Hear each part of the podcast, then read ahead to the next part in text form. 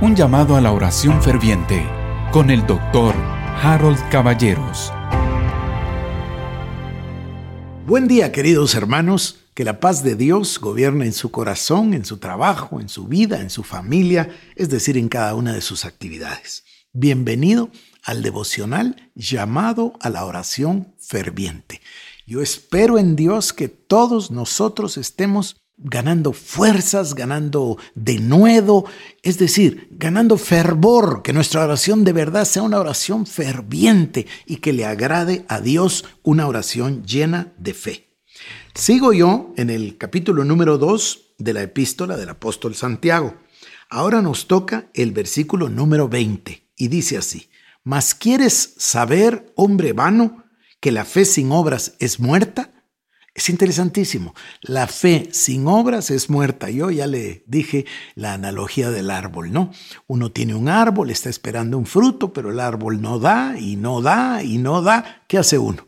Corta el árbol, lo corta y lo quita. ¿Por qué? Porque no produce. Bueno, nosotros estamos en la vid que es Cristo, somos los pámpanos y debemos llevar fruto. La fe sin obras, dice aquí hombre vano, es muerta. Pero luego nos dice, ¿no fue justificado por las obras Abraham, nuestro padre, cuando ofreció a su hijo Isaac sobre el altar?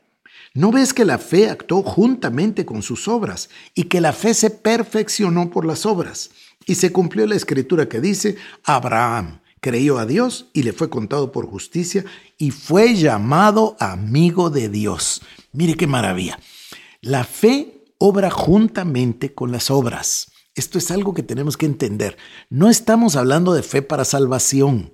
Usted es salvo por fe, por supuesto, y conocemos perfectamente las cinco solas de la Reforma Protestante. Es solo por fe, es solo por gracia, es solo por Cristo, solo a Dios la gloria. Eso ya lo sabemos, lo conocemos. No estamos diciendo que las obras sirven para salvación. No, no, no, no, no.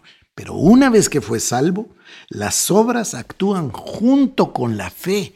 Se debe notar el fruto que nosotros tenemos. Y nos da el caso de Abraham y por supuesto de Isaac. Y si hablamos de Abraham e Isaac, tenemos que hablar de Jacob y los patriarcas. Todos le creyeron a Dios. Mire que salir a una tierra, deja tu casa, deja tu tierra, deja tu parentela, le dijo Dios a Abraham, y Abraham le creyó a Dios y se fue detrás de Dios. Eso es lo que usted y yo podemos y debemos hacer.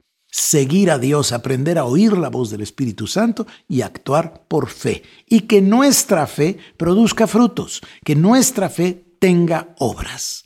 Bueno, querido hermano, ahora oremos.